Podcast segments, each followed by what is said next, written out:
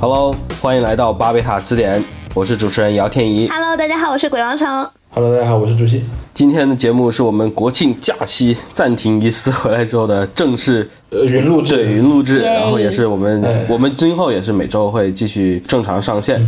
然后今天的节目虽然隔了两个星期了，但也多多少少紧接着我们上一期关于这种基础教育啊，或者基础教育对现在网民的这个影响的一个内容。但这回的切入点也是跟此前我们聊过的很多次的一些呃相关的产品有关，也就是电子游戏。 哎，又来了，电子游戏又来了。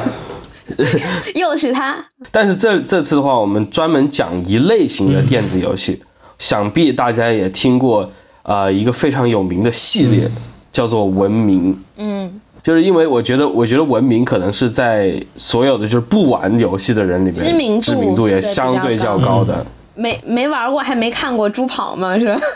对，大家可能就知道提到《文明》这个游戏的话，就想到呃一个梗，就是说，哎，我刚打开这个游戏，怎么天就亮了？ 再来一回合，就是这样的， 再来一回合。是的。太干了，对，就是大家不太知道的话，这是个游这个游戏是一个那种战略类的游戏，然后你要花很长的时间来建你的这个帝国国家，然后去打造你的经济、你的部队，然后去完成各种各样的成就。嗯，对，游戏一开始呢，你有一个你有一个移民，然后这个移民可以建建起你的首都，然后你要以这个首都为基础去扩张人口，建立军队，包括还有发展你的文化，然后去最后获胜。当然，文明这个游戏比较有意思的是它它有很多种不同的呃胜利方向，嗯比如说对你可以搞科技，也可以也可以搞文化，也可以搞宗教，也可以就是搞军事都可以。当然，我们可以先先往回拉一拉，就回到我们要聊这个主题上，就是说我们聊电子游戏，嗯嗯，应应该讲聊历史类的电子游戏对我们的这种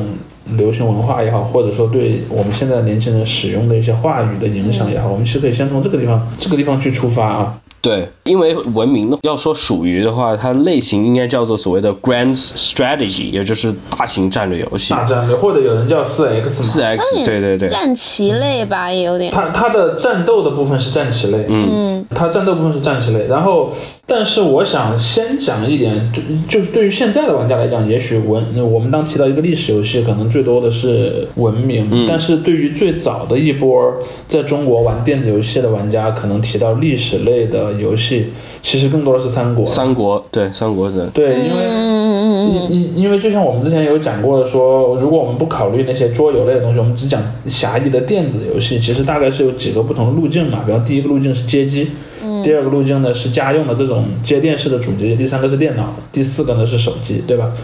其实在中国进来比较早的呢，是街机上其实就蛮多历史游戏的，嗯，呃，比三如国说无像双呃，吞噬天地没有，最早叫吞噬天地，啊就是那个特别简陋的那个那个三国游戏。吞噬天地是个非常蜀汉中心视角的嘛，就相当于你可以选五个，从五个蜀汉角色当中选，当五个那里面其实就相当于四上将，因为里面没有马超，因为他们选的故事是在那个赤壁之战期间，所以你还没有马超，它里面可以选的四个角色是另外的四个上将加上这个魏延，嗯呃，我相信那个游戏建立了很多的嗯小朋友对三国的一些人物，或者说对那个对一些历史事件的一个很基本的认知。因为实际上，呃，我我我有一个非常有趣的观察，就是在我们小时候的那个历史教育里面，三国其实不是很 重要，对，哦，就是我们课本上学到的那那种内容很少嗯呃。内容里面，呃，就是从历史课的逻辑来讲，它完全不重 要。啊，对，然后呢，从语文课的角度来讲，它还比较重要。语文课上有两个名篇，《草船借箭》嗯，和《出师表》临表涕零，不知所言，是不是？ 对，尤其是这呃念念个奴娇，赤对壁，也是。呃，对，赤壁怀古，但但他那个更多的是一个后人的视角来看啊，嗯，呃，总归就是说，在语文课里面，其实三国蛮重要的，但是在历史课上，三国其实是个过渡时期嘛，会讲啊，但是不会那么重要。但是我们中国的小朋友什么时候第一次就是对三国这个题材特别的感兴趣呢？其实是《三国演义》那个电视嗯剧，九十、年代那一版。在那之后，三国一会儿，因为我是四川人嘛，你知道全中国打这个三国文化打得最凶的城市就是成都。其实，在九十年代之前，呃，成都也有一些和三国有关的东西，但是不多。比如说什么有黄忠的词啦，什么有诸葛亮的词啦，有张飞的词啦，有关羽的词，然后包括还有刘备本人的词嘛。刘备本人的词就就是武侯祠那里君君臣两个人合祀的那个地方。其实很多这些三国相关的建筑，在历史上早被毁过对无数次了。这些建筑很多都是清朝以后重建的，然后而且以前也不在重要，因为你知道，在中国六七十年代是反对封建迷信嘛，就是你去拜什么帝王将相，这肯定也不太对嘛。所以其实到九十年代的时候，这些东西是是有点有点荒废的。但是有了那个《三国演义》的电视剧之后，就是全中国好像一下都特别迷上了三国的文化，嗯，所以一下这个题材就就火起来了。所以后来成都就开发了无数的以三国为题材的旅游是吧旅游景点儿，嗯，对，尤其是武侯祠，你看，直到今天为止，你提到成都，哪怕成都现在出了很多新的网红景点，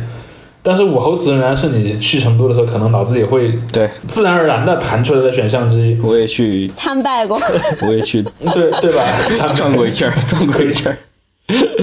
但是我我想说的另一个点是，事实上我们的在中国啊，我们的电子游戏的文化对中国影响最大的一个来源，其实是日本，嗯，因为当年的英美的游戏对中国玩家来讲，语言隔阂更大一点。嗯，完全看不懂，日本游戏如果不汉化，你能看懂大概百分之四五十的内容，嗯，因为里面有很多汉字。如果那段故事又发生在一个你熟悉的背景下，你可能能看懂七八十。蒙都能蒙出来是吧， 对，但是如果是一个什么，比如说想像像我们以前的节目里也提过的，像那个圆桌武士那个游戏，嗯，你说一个中国的小朋友，他买了一个呃买了三颗币，然后去那个投币式的游戏机上玩圆桌武士的时候，他根本就不知道那是谁，上面出现一个阿 Sir，他也不认识这个名字是什么，也不知道这个人代表什么东西。但是在同一个时代，以三国为题材的游戏，早期的像什么《吞食天地》，后来的像什么《三国战记》，里面的角色我们都是绝对知道的，《三国》《西游》对，呃包括《水浒》，那《水浒》比前两个人气稍微要弱一我点，没有什么游戏好像，呃，也有其实，但是不多，嗯相对来说不多，所以其实就会发现说，其日本人一直是很迷三国的，对，日本人超喜欢三国，本来是这样的，本来就日本人很迷三国，中国人没那么迷三国，然后日本人由于迷三国做了大量的三国游戏，嗯，在中国其实这些三国游戏引起很大的关注，是在中国人重新迷上三国之后，也就是在那个我没记错的话，应该是九四年那个电视剧第一次播出，嗯，之后，然后这一类的三国游戏就就变得非常火。当然，最早的这种横版横横版过关的这种怎么讲呢？这种动作游戏，嗯，但是到了可能我印象中到了什么九五年、九甚至九七年、九八年之后，有另一个类型的游戏，这个时候开始真正的让我们有了一点历史感，就是这种战略类的游戏。嗯，《三国志》嘛，对，大家都知道光荣，对吧？对中国的我中国好的游戏喜欢在基本上都叫光 荣。嗯，我我印象中大概是开始出现了两类啊，应该说两类，一类是纯粹的战略游戏，《三国志》系列，它的《三国志》系列还有一个衍生系列，叫做《英杰传》系列，英杰，就是一个战棋游戏。啊，然后那里面就不是你每一个棋子是一个军队，而是每个棋子是一个单独的角色，比方比方最有名的，直到今天为止还在我游戏文化界里面有很有影响力的一个游戏，叫做《曹操传》。嗯。 《曹操传》就是这个《英杰传》系列的第五部。啊，是啊，我我弟现在还在玩呢，他他零零年的，对，但其实当年那个光荣并没有把《英杰传》命名为《三国英杰传》，只是说那个这个游戏的第一部就叫《三国英杰传》，但它后来的几部呢，编号的时候它有些是日本战国，有些是这个三国，一共出过五部，但后来因为时代的变化，它慢慢不做这类游戏了，因为你想里面还有《毛利元就传》，哇，对，然后《毛利元就传》应该是那个系列第三还是第四部，然后后面是那个有人玩吗？ 哎，你别看啊，光荣玩家是玩过《毛利元呃毛利元就传》的。啊我想讲的是说，大概在九十年代末的时候，呃，是我当我们中国人是由于迷上三国电视剧开始迷三国，而日本人有另一条故事线。嗯首先，日本人非常迷三国。第二呢，日本人也很迷他们自己的战国史。嗯，你就会发现，日本的游戏开发公司在开发三国类题材的时候和开发战国类题材的时候，是有非常明显的那个重合嗯资源复用的。比如说，你看他很多时候就画一张曹操的头像，然后改一下名字就是织田信长，对吧？情侣脸吗？难道？嗯对，呃，对，包括说像那个很多，呃不光美术风格啊，包括人物性格，有些时候有些时候也会设定的比较像。嗯。然后这个时候开始，我我就人们开始去研究历史了。嗯。呃，我至少从我的认知当中，就是游戏玩家会把玩历史游戏当做一种。呃，学习历史的方法大概也就是可能在《三国志》这一类的游戏出现之后，当时其实嗯对对对光荣很有意思的，光荣的那个虽然我们现在都觉得光荣的那个历史游戏的那个模拟方法做的不太好了，但是在那个年代，其实光荣还挺怎么讲呢？呃，比较愿意尝试很多题材吧。如果说光荣真的当年把它游戏开发的够好，它也许我们历史上会有另一个名词叫做“光荣启蒙”这样子，因为它还有一个游戏，我相信现在可能绝大多数玩家都没有听说过，叫做《苍狼与白鹿》。不知道。是一个模拟蒙古帝国崛起的游戏。然后还有另一个叫做，应该是叫做，嗯，我忘了名字，应该是叫提督什么什么的，那个是讲 B 站二直播战时是期的，吗？啊， 讲二战时，但他那个提督，因为你知道“提督”这个词是古代汉语里指的海军指挥官嘛，它是有一个模拟二战时期的一个游戏，所以当年光荣做了很多这样的游戏，而有很多玩家就开始，第一，玩家们开始去学习历史了，比如说。我要知道我要完成一个什么样的事儿才会嗯触发一个历史事件，那我就需要去了解那个历史事件。嗯，有一种穿越的感觉。对啊，而且还有另一点就是，有一些这样的历史游戏，它就由于要不断的出新作嘛，比如说《三国志》系列，现在已经出到十四了，应该是。我啊，第一次玩《三国志》是玩《三国志五》，在这个过程中，它就需要不断的开发更多的内容。嗯比如说我最早那个版本的三国的那个《三国志》，可能里面只有在那些《三国演义》里出现过的人物，可能比方说有两百个或者三百个人物。嗯，但是我开发到了第七代的时候，我可能要为了营造一个噱头嘛，我要说，嗯，我这个我这一代第一次大规模的扩展了扩展了武将的数据库，我这一代开始有五百个武将了啊，这里面可能就有很多知名度不那么高的武将就在里面嗯了。然后甚至可能说有一些是在《三国演义》里面没有出现，但是在《三国志》里面有的人物，嗯，甚至到了后来，它会出现什么情况呢？它还加入了很多原创的角色，比如说小说里的角色，比如说是像那个什么呃吕布的女儿啊，什么马超的女儿，这些就是正史里面 有 二记载代、的三代然《后博人传》嘛。对， 对，类似这样的一些角色就出现了，所以嗯这个时候就开始人们从里面学历史，就是发生了很有意思的现象。嗯比如说，有一些人因为开始玩这个游戏，他会去读《三国演义》，嗯或者会去读《三国志》，甚至甚至有些人还去读了很多带有同人性质的，就像我刚才讲的，像什么吕吕布的女儿，然后像什么马超的女儿这些角色，包括像那个谁，像那个像那个张飞的女儿，因为张飞的女儿是那个呃蜀汉的第二代皇帝的皇后嘛，就是刘禅的皇后。哦但是历史上没有记载她的名字或者什么东西，但是在游戏里人们会把它开发成一个武将，人们就会开始去顺着游戏里面的这些角色或者道具或者一些事件的线索去学习或者说去研究历史，这是我个人感觉。就是通过玩游戏学历史这件事儿，在中国所产生的第一波的影响，大概可能在零零年左右就就有。还有一个东西就是，我刚才不是讲战国类游戏和三国类游戏对他来讲是一个并行开发的两个可以重复使用很多资源的两个项目嘛？其实中国的，我相信有大部分的日本历史爱好者是由于玩电子游戏开始喜欢日本历对史对的。对对这对，是早的一波，最早的一波应该是我相信至少百分之九十五，嗯，要么是看至漫少有百画，分之九十五以上。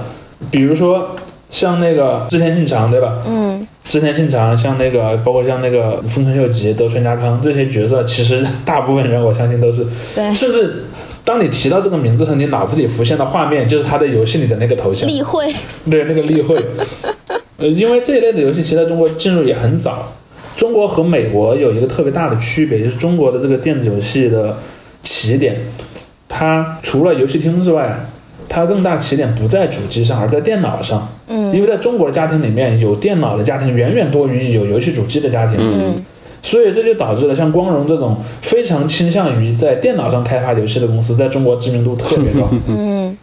其实席德梅尔那个团队也是一样的，就是我们刚才也提到，文明一开始也系列提到这个名对字，文文明明系列嘛，文明也是一个，你看它是很适合于用键盘鼠标来玩的游戏，嗯，也是个历史游戏，然后对所以后来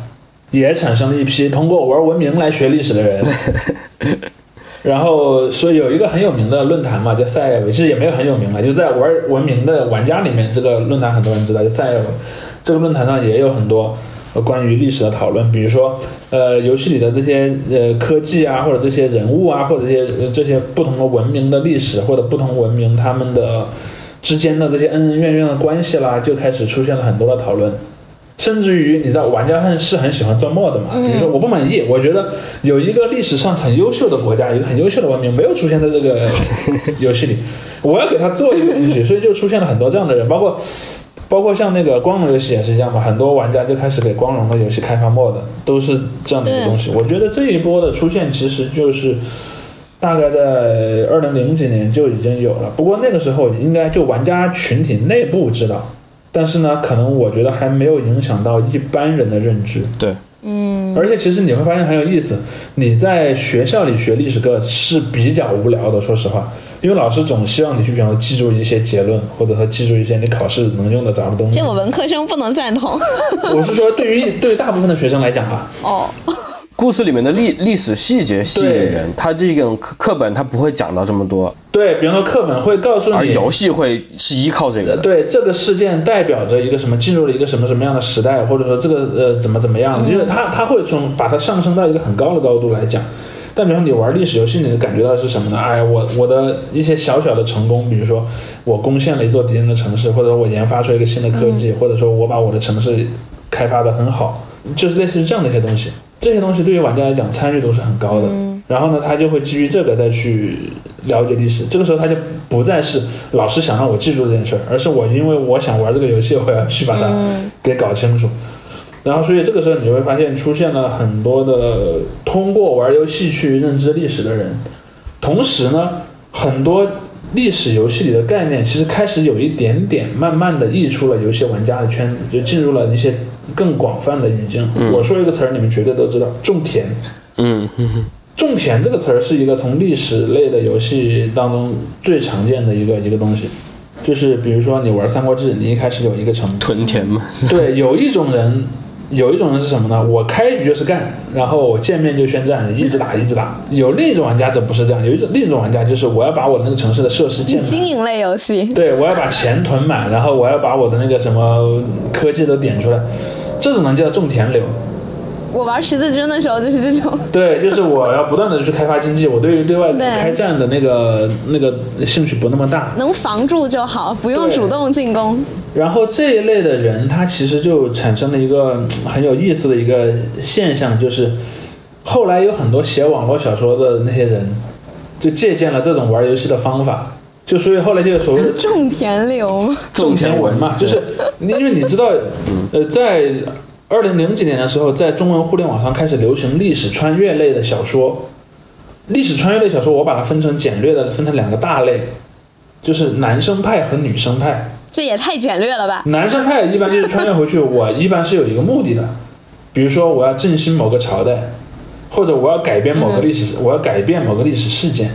他一般就是你很能明显的感觉到这个这个男作者在写这部小说的时候，他脑子里是有一个历史模拟游戏在运转的。嗯，而女生类的历史穿越穿越游戏，它往往是会介入到什么，比如说宫廷的这种什么爱情故事啊，比如说像什么后宫啊，嗯，或者是什么皇室联姻啊这样的一些奇奇怪怪的剧情，所以你就嗯会哪里发现奇， 怪了？就是就是你会发现它它整个的剧情啊，就两个大的阵营，但不是绝对的呀、不是绝对的，但是这两个粗略分出来的大阵营，他们对于这种历史的认知，显然他们是他们脑子里都有一个游戏，类型不同。但是女作家的脑子里可能是一个是一个晨恋爱光嗯类游戏，是个晨光的恋爱类游戏，然后那个男作者的脑子里可能是一个《三国志》或者是一个《欧陆风云》，它可能是类似这样的一种感觉，所以你就会发现说，其实这一类的就是历史类电子游戏，它的影响就开始有点蔓延到这个之外了。嗯，包括说后来呃前些年还有人在一直在讨论那个临高启明嘛，其实临高启明就是一个很典型的这样的游戏。我穿越回去，我就是要像玩游戏一样，我我要把那个 点科技树，点科技树，然后我要去造兵，我要去统治谁谁谁，它是有一个很明显的历史类游戏的一个冲动在里面。当说回到我们刚才讲到的，就是在二零零几年的时候呢，其实第一个因为做游戏而很文明，历史游戏很文明的公司，就是我们提到的光荣。嗯，但光荣有个毛病，就是光荣类的光荣的游戏，它一般它比较死板。比如它可能它有点像那种日本式的那种价值观，就是我要招募到很强的武将，嗯这个武将跟我之间有很高的这个忠诚羁度绊或者说私人的这种关系羁绊，对，痞子呢？有什么义兄弟啊或者什么的，然后我依靠这些武将，我就能去打下天下，这是他的一个核心啊。但是像第二个呢，就是像那个呃我们说到的那个文明嘛，文明像我记得我我还玩过文明三，是非常简陋的，但文明四和五就已经我觉得还还不错了。然后文明呢，它强调的是那个文明的特性，比如说每个民族它有个所谓的民族特点，对，比如它有什么特殊的兵种、有特殊的技能这样的，这是第二类的。第三类其实我们刚才还没点到，但其实影响可能更大，嗯，就是 paradox，、嗯，就是批就示是对批射，一般民间称之为批射嘛，就是那个瑞典的，对，瑞典游的戏那公个司那个那个游戏公司，它其实做的那些历史游戏，但是它历史游戏，嗯，那几个游戏之间可能风格也有点差别，但是它更多的就强调的是一个类似于比较大的宏观上的一个模拟。而我我的感觉是，如果说我们把这三个历史游戏的开发者连起来说的话，批社的成名是比较晚的，是的，嗯光荣其实在九十年代的时候，中国玩家几乎都知道，因为光荣爱做的这个游戏题材是中国玩家都特别熟悉的三国题材。嗯而那个文明这个系列呢，因为它里面也文明不难，主要嗯是不我觉难，得，对。而且我我以前做过一张表，我分我看了一下文明的那个历史，中国是其中为数不多的在每一代里面都有的文明。毕竟我们对吧，四大文明，嗯对它里面，我印象中每代都有的，像什么埃及、中国，然后像什么英国，什么有，反正应该不超过七个，反正都是历代都有的文明。呃，这就是它的一个一个特点，就是它的那个上手难度相对比较低。嗯，而其实 Paradox 的游戏，你你们知道我是什么时候第一次知道 Paradox 吗？嗯我第一次知道这个公司，就是它的游戏在中国被禁了，啊，就是钢铁雄心的刚才说第一新代。二，还是第二代，反正一和二当中有一代是被哦一公个没开有禁止过的，应该是二，我记得，嗯因为当时是那个呃出版总署公布了一批被禁的游戏的名字，我当时就想去 找这些游戏来 玩儿，大概可能是在二零零几年的时这候，人怎么回事？ 对，然后那个时候其实也也也已经出现了一些讨论。讨论那个 Paradox 的一些一些论坛，比方说五二 PC Game，其实出现的也很早，应该二零零几年或者二至少不晚于二零一零年吧，就有了这样的一些论坛。然后这里面其实也也出现了很多历史讨论者，嗯就是比如说他会讨论的很细，比如说像《钢铁雄心》，它有那种二战史，我就会讨论二战史，因为这这几类的游戏是，我我个人认为啊，做历史模拟类的游戏公司都有一个通病，就是官方做的那个游戏只能算百分之五十到六十的完成度，嗯 因为它往往会有一个问题，比如说我我我试图把我的游戏做成一个涵盖了所有的东西的一个大的模拟模拟游戏，对吧？但我的知识或者我的精力都是有限的，我不可能把里面的每一个细节都做得那么好。比如说，我做了文明，最早的几代文明里面，文明数量很少的，对，像那什么非洲或者是什么南美，基本上都没有代表的文明。嗯，对吧？像、或者是像三国也是一样，三国一开始肯定是以蜀汉和曹魏的这个斗争为主线的，其他的一些角色或者一些剧情就比较少，或者说像那个 Paradox 这些游戏，比如说像什么《神圣罗马帝国》，你有一个很完备的机制去玩这个游戏，但是最早的版本里面，你像比方说你想玩个东南亚国家或者玩个印度国家，那个框架就很粗糙，嗯嗯，而正好是这种粗糙，或者说这种总给人一种半成品的感觉，产生了一个很特别的需求，就是玩家们总会尝试自己去修改这样的游戏，对，嗯而修改这个游戏的过程就会促使玩家去学更好的学习历史。比如说，我现在教发育游现，戏，对我发现这个游戏里面没有那个呃十四世纪的非洲撒哈拉以南的这些国家的这些细节，嗯那个国家可能在那儿都是大众点，都是一样的那种设定。我现在要给这几个国家分别的把它的历史的设定做出来。嗯，游戏允许我这么做，因为这些，因为这类的游戏一般它的 mod 开发的那个工具都是相对来讲比较完善的。对对，那我都就得先去读那段的历史，嗯呃，读完了之后我我还把它抽象出来，比如说，嗯，它有哪概些括事件，有哪些剧情的那些线索，我要把它再做成一个系统的嵌入到游戏里面去，这个就产生了很多对玩家的一些一些要求，嗯玩家们就会开始去这么做，而且你会发现这个是现象不仅仅在中国，在全世界都是一样的。比对如说像阿根廷，对吧？在阿根廷，你看在钢铁雄心，因为阿根廷没有参加二战，对吧？阿根廷在二战中毫无存在感。那可能我是个阿根廷玩家，我就想，哎，我要让阿根廷在里面有一些掺一存在感脚。嗯，对，我就会给他做一些那种幻想线的剧情。对，但是幻想线的剧情也也也是需要有一些现实的历史背景作为依据的。那我就要去去研究和开对发，包括说社会上有什么思潮，然后有哪些人物可能成为这些历史事件中的角色，都会做的非常的多，非常的细。而且我还发现另一个现象，就是有很多职业的学历史的人也加入到这样的一个嗯过程里，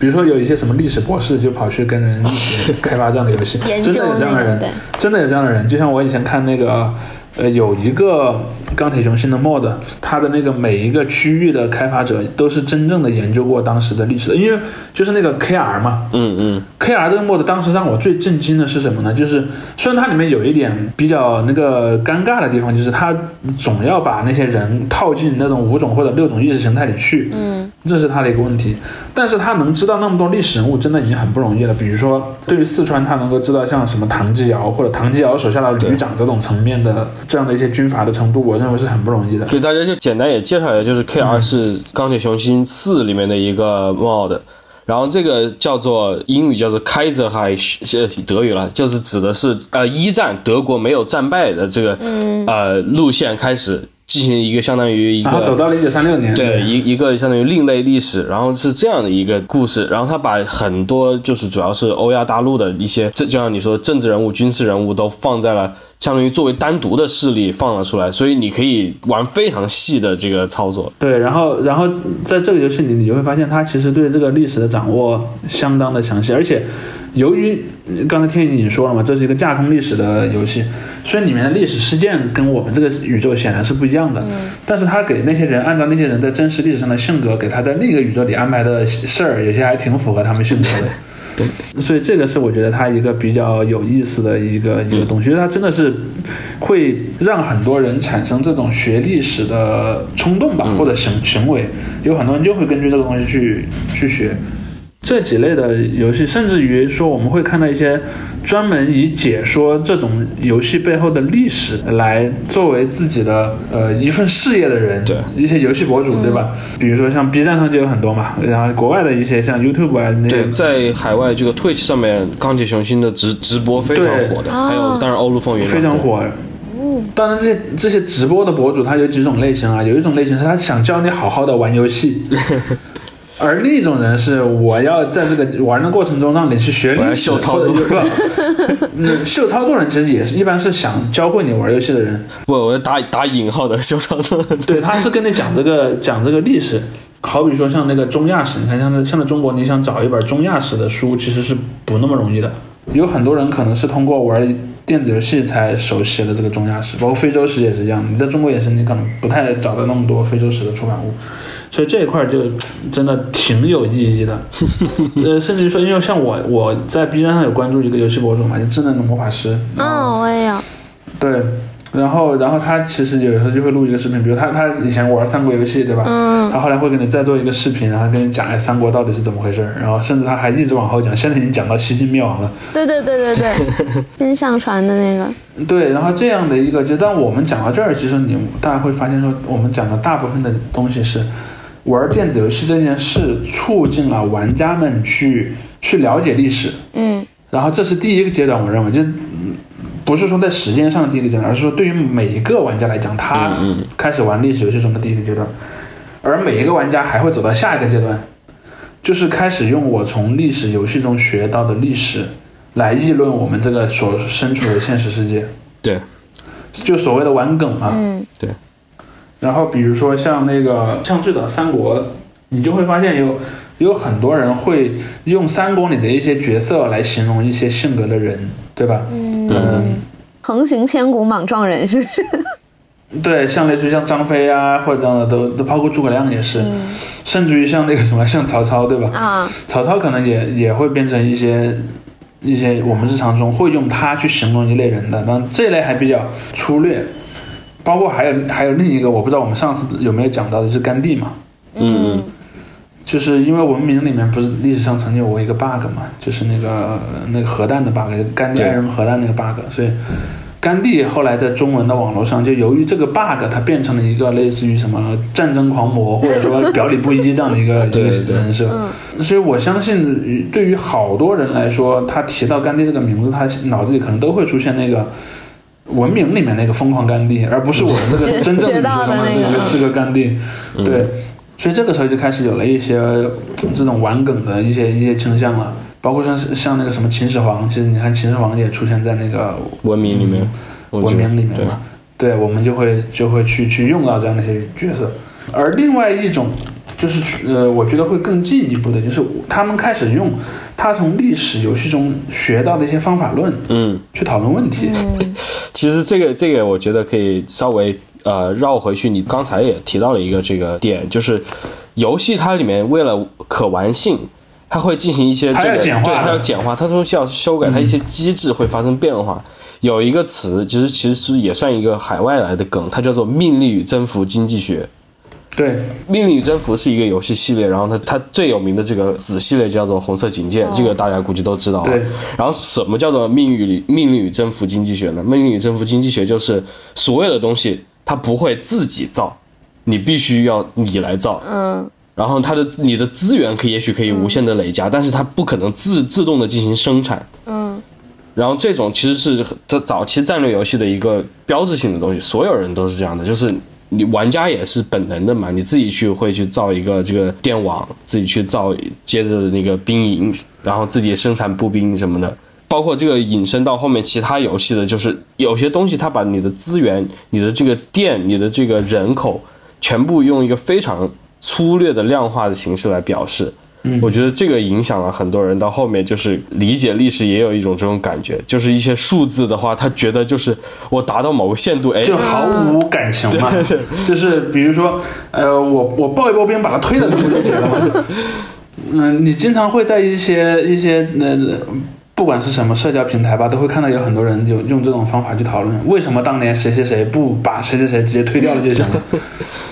然后他这种其实就会忽略掉历史的很多很多细节，对，或者说很多更深的东西在里面。因为这也是我们之前讲的，其实你从你从一些呃这种怎么讲，从课本儿也好，或者说从书也好，甚至于从电子游戏也好，从什么地方都好，去学到东西，这本身是件特别好的事情，因为这些东西成为你学习新知识的一个一个渠道。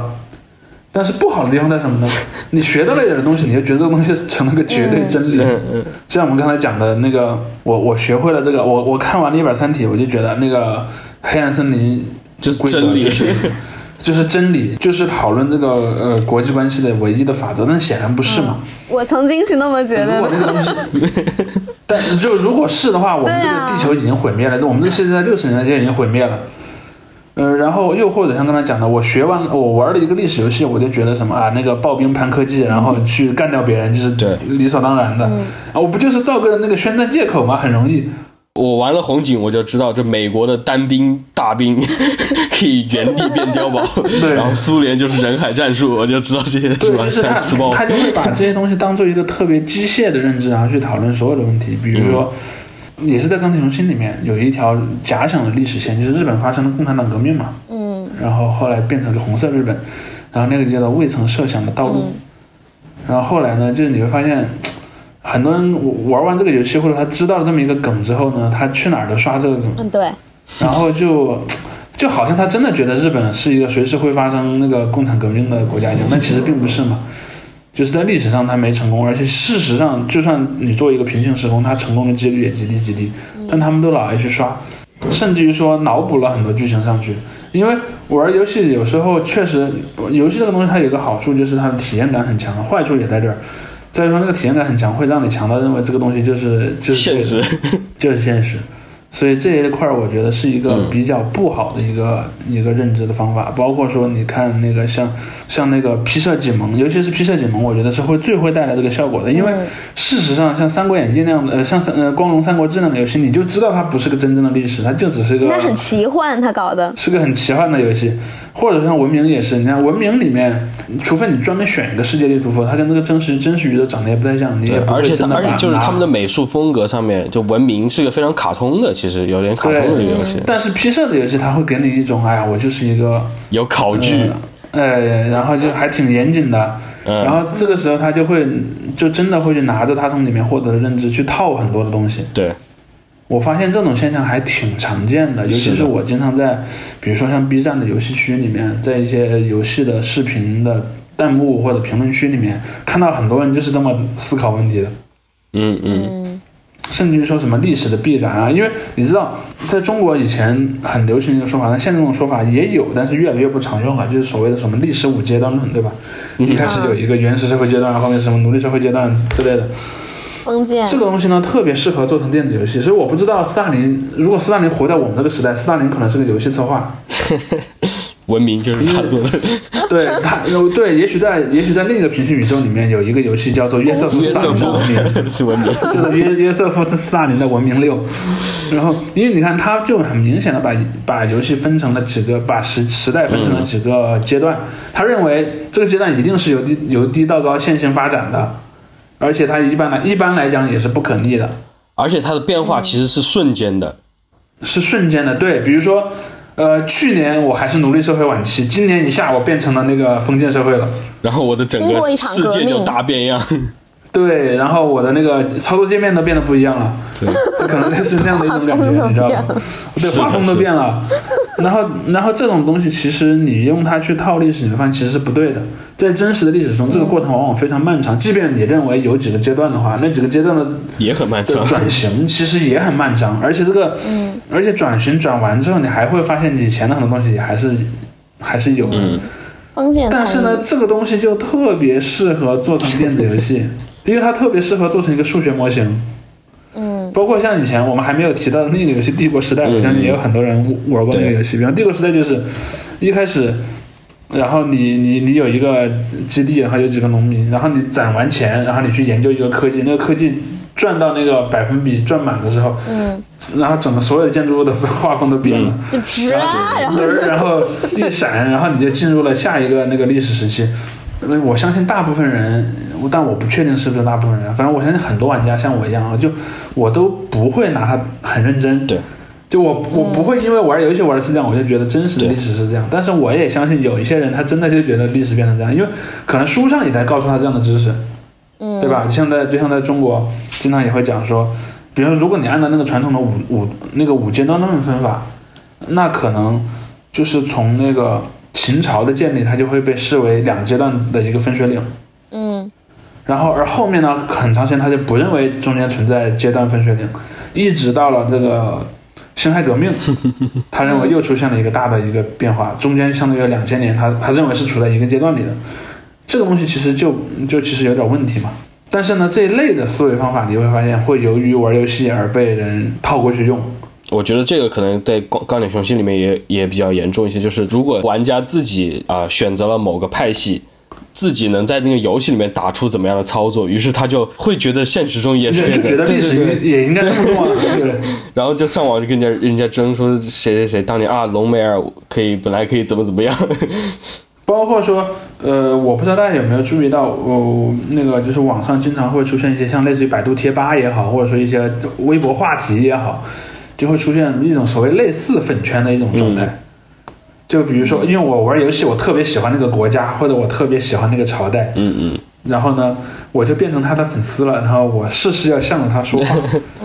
其实这这个在外国，因为二二战的这个历史，在《钢铁雄心》的四的这个正游戏里面，就相对来说拿到外面说其实是比较敏感的。然后你这些对很多人粉纳粹的，他不能直接粉。然后刚才我们提到那个 K 我就在游戏 K 里玩 K 嘛 R 的那个 mod 出来之后，哎，我不粉纳粹，我粉德意志第二帝国。嗯，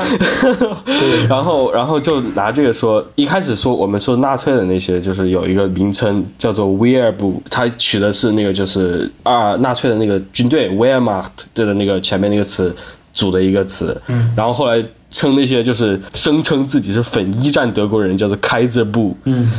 就是因为他们就粉这个德国皇帝，就是这样。对，当然我我认为我我认为从总体上来讲，历史游戏在人们去学习或者了解历史这件事情上是起了很正面的作用的。就像我刚才讲的，比如说如果没有这样的历史类的电子游戏，呃，又有中国多少年轻人能知道，比如说像欧洲那些东欧小国，或者那些什么像、像非洲的那些国家，或者像近东的历史对，我相信普及率会低很多的。对，嗯但是我比较，我也比较担心的一一个问题，就是像我们刚才讲的，他他把他从游戏里认知到的一些方法论，去做一个真理，去对外输接出。用的，对，就像我们刚才说的那种黑暗森林打工，他都觉得你看，哎呀，这这丢个丢个核弹不就完了吗？ 或者说开战不就完很了有吗？道理吗？ 问题是，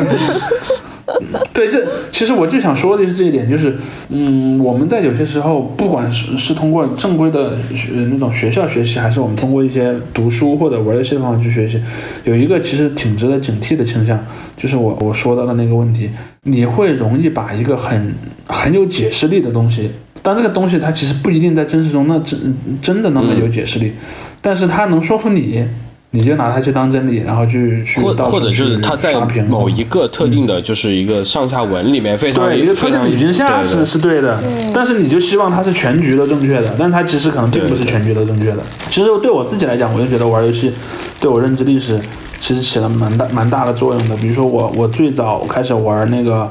欧陆风云的时候，我是选西班牙的，这其实没有西班牙，那个时候还没有西班牙，这是这是卡斯蒂尔，也就是西班牙的前身。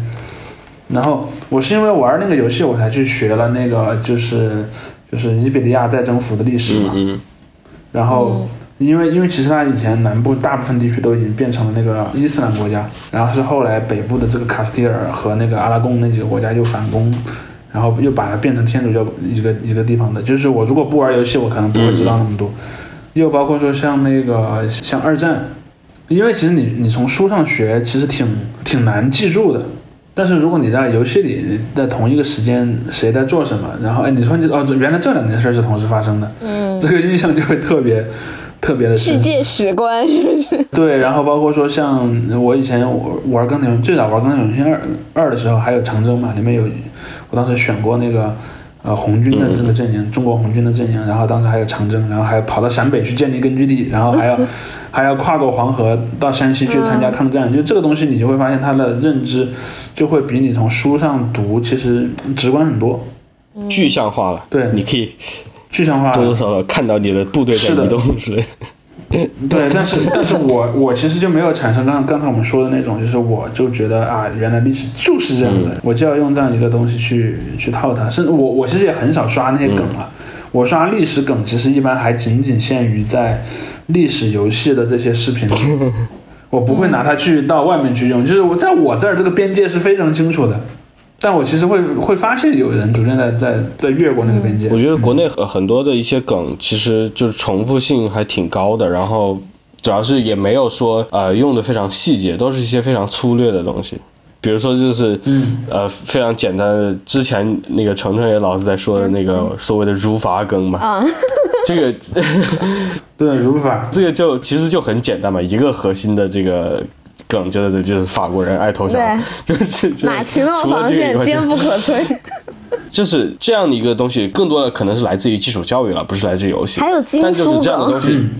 对经书很可能就是在嗯，经对还有对经对德，你知道中国中国有几波人？我我我说到这儿，我我们我们可能又可以再再延展开说一下，嗯就是我自己关注到，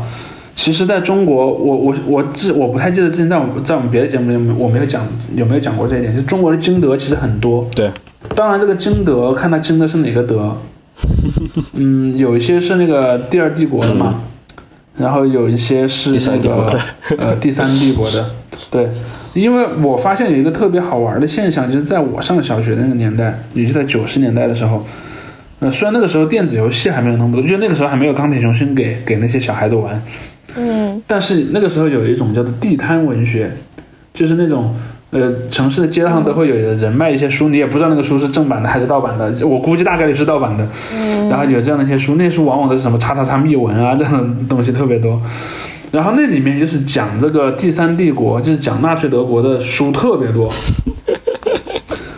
而且我不知道为什么在这些书里面，他们都把那个纳粹德国写的还挺很帅是不是？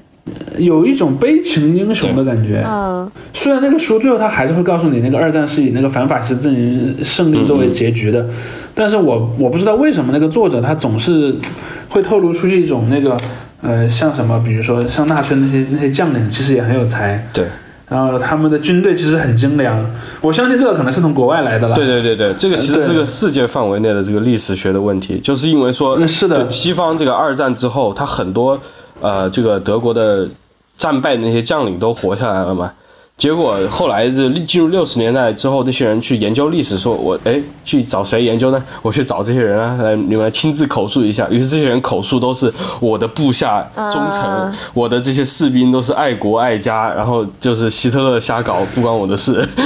而且而且而且，我觉得尤其还有一点，就是九十年代以后，民族主义的这么这么一种情绪，在全世界我觉得都是有变强的。所以那个就我觉得它挺能吸引人的。我小学班上就有个同学特别喜欢纳粹德国，因为我们我们我们我们小学六年级就九八年的时候，嗯，不是有世界杯嘛。嗯，然后中国队不在世界杯里，对吧？所以我们要支持谁呢？我们当时就做了一个决定，就是我们写了一堆参赛各国的嗯签儿，每人抽一个，然后你就可以支持你抽到的那个国家。我抽到的是法国，然后反正我我那个同学他应该他不用抽啊，我就要要德国，类似这样的一个、这么这么一种状态。所以这个东西其实是对，就像天一刚才讲的，玩历史类的电子游戏只是一个线索。其实有很多历史认知，它在别的渠道也能获得，包括说像影视剧也是嘛，对吧？比如说像那个《帝国的毁灭》，嗯对，本身也是一个东西，就帝国的毁灭会让你看完，其实有一点点同情纳粹阵营的。我不知道，呃可能是演员的演技的关系吧，然后会产生这样的一种一一种效果。包括日本也是一样，其实中国最早的一批就是对日本很感兴趣的人，因为我一直在我一直在想这个问题啊，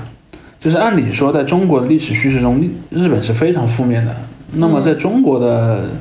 这些七零年代、八零年代以后的人，喜欢日本的那批人是怎么喜欢上日本的？我想，我后来想想明白了，也不能算完全明白吧。我觉得有几个大的大的认知框架。第一个框架呢是喜欢现代化的日本， 嗯嗯。就比方八十年代中国开开始改革了，发现哇，日本的高铁那么快，日本的城市摩天大楼那么多，日本的经济那么发达，日本的各项的那个工业技术也都很好，对吧？其实包括像邓小平和邓小平当时手下的很多派去日本学习的官员都是这么想的，日本很先进。我们喜欢的是那个先进的日本，是那个充满了霓虹灯和新干线的日本。歌舞这是第一种。第二种喜欢的呢，是喜欢日本作为一个中华文化的副本，嗯嗯尤其是在八十年以后，中国的文中国经经济文革之后，中国其实自身的很多传统文化已经被破坏的不剩什么了。嗯，我之前去出去玩，我发现有几个很有意思的现象，就是在中国的汉地的那种密宗寺庙，几乎都是重新从日本引进的。啊，因为中国的密宗在唐朝唐朝之后衰落了，后来在中国变成了像什么，呃禅宗啊，这或者像后来的一些什么净土宗啊这样的一些一些流派，成为了中国佛教的主流。而中国唐朝时候流行的密宗已经不再流行于中国了。而日本还有很多这样的寺庙，所以在八十年代中日两国关系变好之后，像什么苏州啊、上海啊这些，你知道江浙地区和日本的交流很多了嘛？那些地方的很多寺庙其实是重新从日本又引进回了唐朝密宗，然后变成了那种带有了一点点日本风格的唐朝密宗寺庙，然后又重新被引进回中国。这是第二种，就是他认为日本保留了那个古中国的一些东西，甚至于说像日语里的一些词语啦，对，或者说像日本的一些古建筑啦，然后都有很强的那个古中国的特点。这是第二种人。第三种人呢，是喜欢日本战国时期的人，嗯，就是那些电子游戏玩家，就是会觉得啊、出了很多英雄，出了很多恩怨情仇，像一部很好看的小说。这些人往往也很很也很喜欢看大合剧，嗯因为大合剧基本全是讲那个对对对那个时代的嘛。这是第三波人，呃，粉的是那个战国日本，而第四波人呢，粉的是二战日本，也 有，而且他也是一波电子游戏玩家。我发现，嗯至少他们当中有很多人是玩电子游戏的，比如他喜欢什么日本海军啊，类似这样的一些东西。我我在想这类人的认知他是怎么来的？他可能是觉得强大的军队很酷，就有这样的一帮人， 谁是强大的军队他就喜欢谁。慕强呗，对，有有这样的有这样的一一一帮人吧，包括说，其实我一直觉得有一个游戏，当然在中国那个游戏也没有成功，就是正式的上线运营，争议很大，就是《舰队 Collection》嘛。啊， 怎么了？ 《舰队 Collection》这个游戏里面，它是有多多少少是有一点这个嗯美化 同情或者美化这个这个二战的日本军队的这么一种风格，包括说像那个 呃，像大家都知道玩梗的那个啊海军那个表情嗯包，其实它也。也会让你有一点点觉得日本的海军是一个比较酷、比较现代化的这么一个东西，甚至于说，呃，还网上还有一种说法，就是第一，日本海军几乎没有，当然也不是完全没有，几乎没有参与过侵略中国。第二呢，海军在日本代表的是一个比较，就海军更接近那个霓虹灯和新干线的日本，而陆军更接近那个传统的什么城堡啊，或者说什么贵族啊，或者说什么武士的那个日本。因为日本是有两张面相的嘛，一张是它的过去，一张是它的未来。海军是象征着未来，而陆军象征着过去，所以有人也也会用这种方法来为自己去去辩解。我相信会有这样的一些空军呢？敢死队呢？空 空军是这样的，因为在很多国家一开始是没有空军编制的，很多的国家的那个空军是从陆军航空队变来的，美国也是，嗯、啊，当然海军也有海军的航空兵，就是航空母舰嘛。嗯，所以最早它是一个刺激的东西，叫兵种，就是航空兵。以前有陆军航空兵和海军航空兵，后来各大国家一般都是从陆军当中演化出那个单独的空军。所以你会看到空军的那些什么名称啊、什么勋章啊，也都跟陆军更像。那当然扯远了啊，说回到我们刚才说的这个这个问题里面，就是那、呃怎么讲呢？就是有一帮呃比较喜欢这个二战日本的这些中国的这些呃年轻人，我觉得可能很多还是受到像类似于呃动画片儿啊、嗯，电子游戏啊这样的一些一些文化的影响而产生了这样的一些认知。当然，现在这个就比较，因为法治的环境变得比较严格嘛，不像以前。以前比如说，呃，你在那个车上贴一个什么呃日本军旗，没人管的。以前就大家都觉得，就是就有点像你你在那个车上贴一个《生化危机》的那个安布雷拉，那是那个保护伞公司嘛。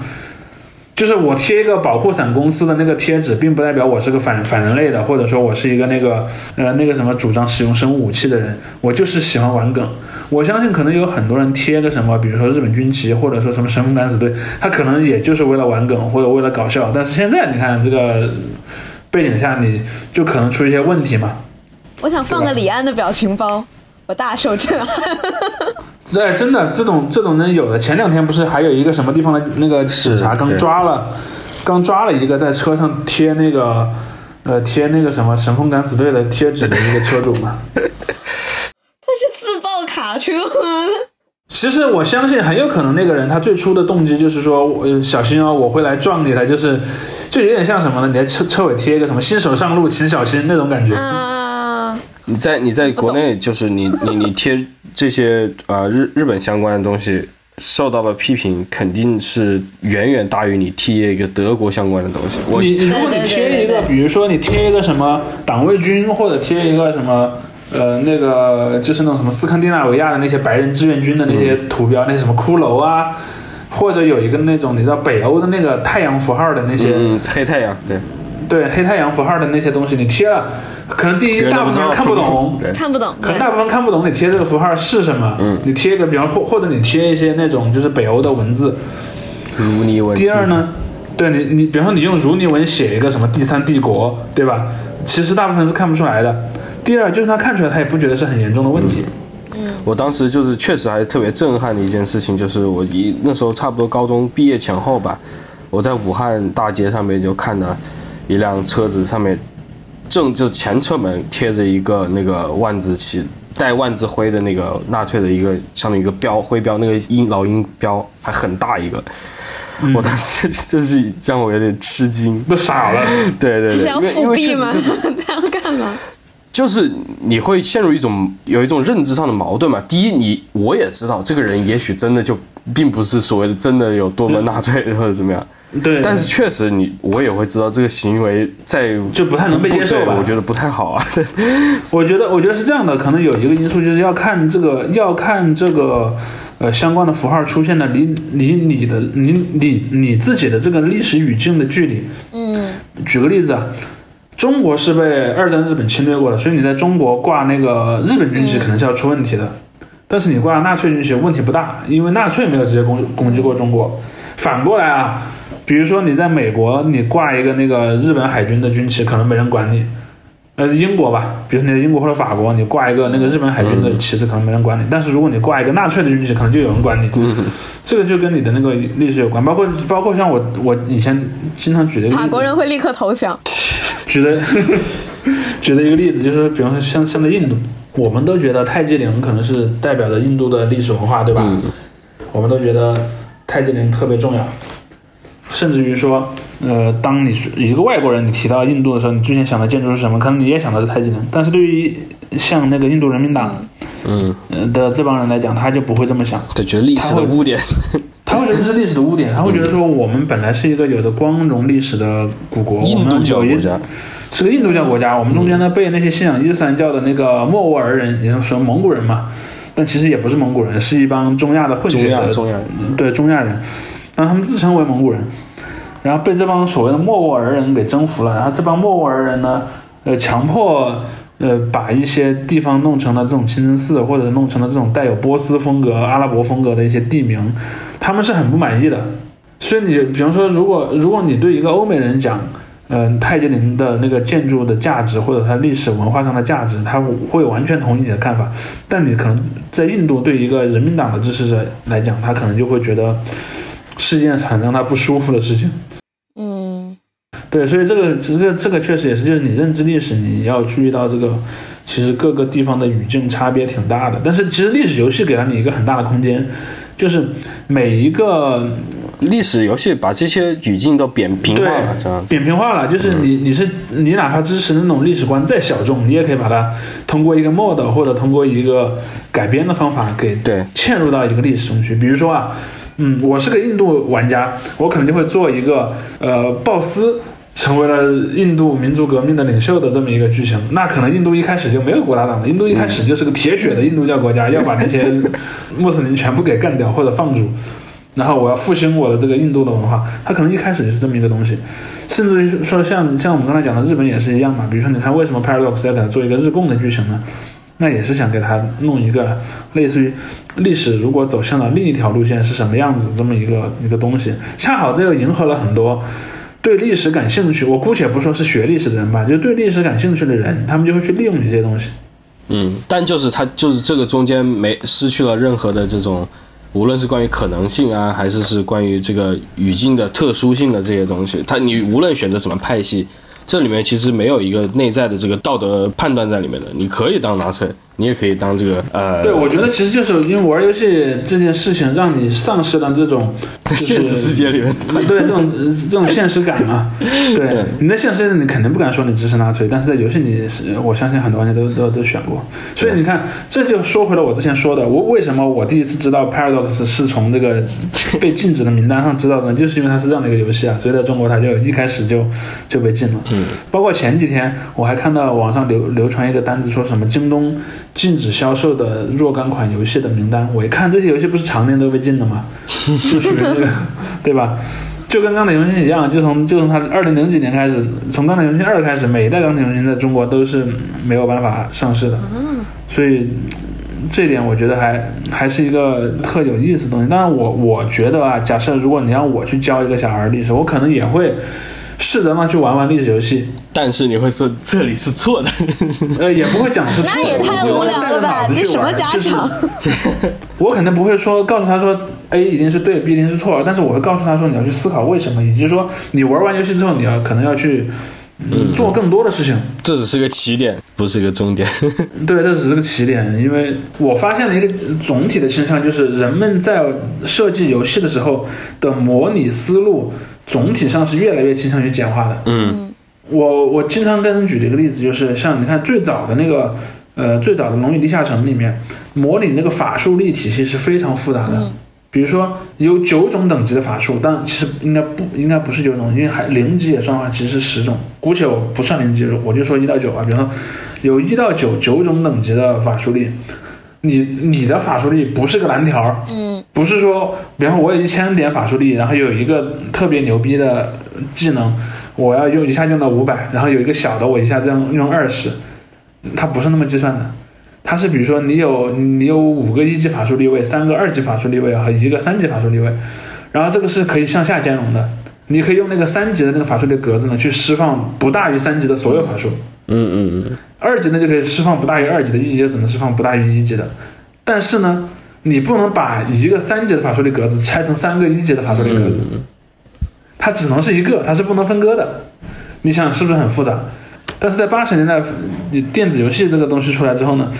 给你一个蓝条嗯儿，那些设计师给你一个蓝条儿，我不跟你分那么细了，我就直接什么大的小的，反正我都给你拉通算了，然后就数值化了，数值化了，对。然后比方说你一开始一级的时候二十点，二级的时候二十五点啊，一点一一直这样往上升。历史也是一样的，比如说像嗯，你要去推动一个新制度的诞生，可能是很复杂的一个过程。而且也不是一个你在做，它可能是一个社会自自身演化的结果，不是一个有一个意志的人在外面推着它要去变，这是第一点。第二点是这个过程可能很复杂，但是在游戏里它可能变成什么呢？比如说，呃，你我每年可以获得十点行政点数，我有了一百点行政点数，我就可以去点出嗯一签一个个新法案对，，签一个新法案，或者点一个新技能。这种就是很典型的，就是因为你你要弄游戏，在绝大多数情况下，游戏其实就是个数学建模的过程。你要弄一个数学模型，而这个数学模型呢，你为了让它更加方便可用，更加容易去被你的用户也是玩家理解，你是会不断的去简化它的。对，我也又想起来，你像什么文明里面，哎，你做了一个什么事情，你的幸人民幸福度下降，就只是一个数字的问题而已。对，比如说我我我开采了一份松露，然后我的我的民众幸福度加 二，或者是什么我的城市人口过多，我幸福度减一，类似这样的东西。它是一个非常粗暴的一种认知方法，而这种认知方法其实会有，就是你要去对它有一个警惕的，嗯，警惕的状态吧。就你不你不能拿它去当真了。我玩那个要塞十十字军东征的时候，它那个就是有满意度嘛，然后你征税，就是如果你税多，它就会降满意度会降，然后满意度降到一定地步，你这个城市就不产人 了，造反了，你你的就就对大家就就都不生孩子了。然后这个时候呢，你就需要让你的国王去你的那个居民区里面转悠一圈儿，然后大家就就都开始生孩子了，就非常搞笑。 你就想，不就不可理解？包括说，你看像那个《三国志》里面什么，你有一个城市，我在旁边，我疯狂的建兵营，然后这个城市就不断的会产生兵。其实你会知道说，在真实的三国历史中，中国人口是非常少的，嗯，就是你一场战争可能会导致这个国家很漫长的时间，这个灭国，是呃对，甚至可能灭国的。这其实其实你看，蜀汉打不过那个魏，有一个很重要的原因，它人口人口确实不足。但是你看，如果你玩的是那个电子游戏里面，就是反正我只要有钱，我就在 不断的暴兵就行，这些都是嗯对啊，对吧命？令与征服经济学。对，命令与征服经济学。我当然我我还是有信心啊，就相信我们的听众里面，可能大部分人不嗯是、不会这么思考问题 的，但其实还是会有。因为有一段时间，我印象中就是大概一五年左右的时候，那时候在美国一个论坛，就是 Reddit 上面，每当国际新闻出现什么国家之间的冲突之后，底下有人就会用那个文明的系统来评论嘛，就什么交好度减几，然后这个啊这个什么什么加 P 加 P 几，一张那个梗图是不是？对对对对，啊呃对，包括你看这个东西，现在在中国也很流行嘛，像 B 站上也也是一样的，什么好战度、好 战度增加，什么友好友好度降低，对对，然后什么，然后你谁谁谁向你宣战了、嗯这样的东西，对对对你去看好多政治类的、这国际新闻类的视频下都有刷这个的。嗯。当然，这就就是梗归梗， 现实世界你用这样一个视角去理解的话，那只能说魔怔了，就是但魔怔人就说说是九年义务教育吧。但但魔怔人这个是东西，确实是至少从我的直觉感知来讲是越来越多的，对，嗯，但也有可能是以前人们也魔怔，只是他他没有一个地方没有一表个现渠道不出表来达出来。对，比方说像我刚才说的，我们在小学时候，我们的同学就看纳粹德国的书，然后觉得纳粹德国很酷了，对吧？然后，嗯但是他并没有，嗯，并没有那个时候并没有一个论坛嘛。嗯也许我我因为我后来跟那个同学没怎么联系了，也许搞不好，可能他两现若在干年后在那个什么贴百度贴吧的什么德国吧里面，可能跟成了一个小吧主什么的，也也 小搞不吧主好。人家可能是对啊，对，好啊，还有没有什么总结的？想想，嗯，其实也没有特别多想总结的。其实我我我其实核心想说的东西就刚才说了嘛，嗯就是说，首先我们从学校教育里，或者说从我们的社会的那些大的宏观的这些这些系统里面，包括说像电影儿，对吧？现你看像现在最近几年，这些以什么战争啊、历史为题材的电影儿越来越多，我们从里面是会得到一种认知的。但是呢，我们从玩电子游戏里面也会也会得到一一些对于历，尤其是历史类的游戏啊，会对我们认知其实也会带来很多的影响。这个东西其实特别正常，而且我觉得它总体上是不那么负面、不那么坏的，只是说我们要。就我们永远要对我们获得的知识有一个谦虚的心态吧，就是就是你要对你要多多往外面踏一步。多往外面踏一步，就是不要说到这儿就结束了。这这一点，我觉得就我我觉得我觉得这个就是之所以说魔怔人多的话，也可能就是有一个这个因素在这里，就是很多人在他的这个第一手接到接受到这些信息之后，这些东西就是他的终点了。嗯，他没有再往外面去探探究过了，然后所有其他人质疑他的，那就是另外一个防御机制在跟你对抗了。是的，像康嗯康熙王朝就陈道明的那一系列电视剧里面也有很多这种梗啊，老歪脖 子树。那其实你对去你去看那些这些这些什么呃历史电视剧的梗，其实也跟游戏梗是融合的对很，多我的。觉得是一个逻辑下，比如其说像你实去看那些，呃对《欧陆风云》里面也有很多玩清朝的玩家 嘛。大清要丸， 那不会要完的，那就是西征意大利， 横跨英吉利海峡，那厉害的很， 整个地图都是咱们的，地图开疆是的。嗯好吧？嗯那今天我们先聊到这儿，也欢迎大家分享一下，分享一下你们在游戏当中玩对这些历史梗。对你们的游戏， 拜拜。再见下一期我们再见。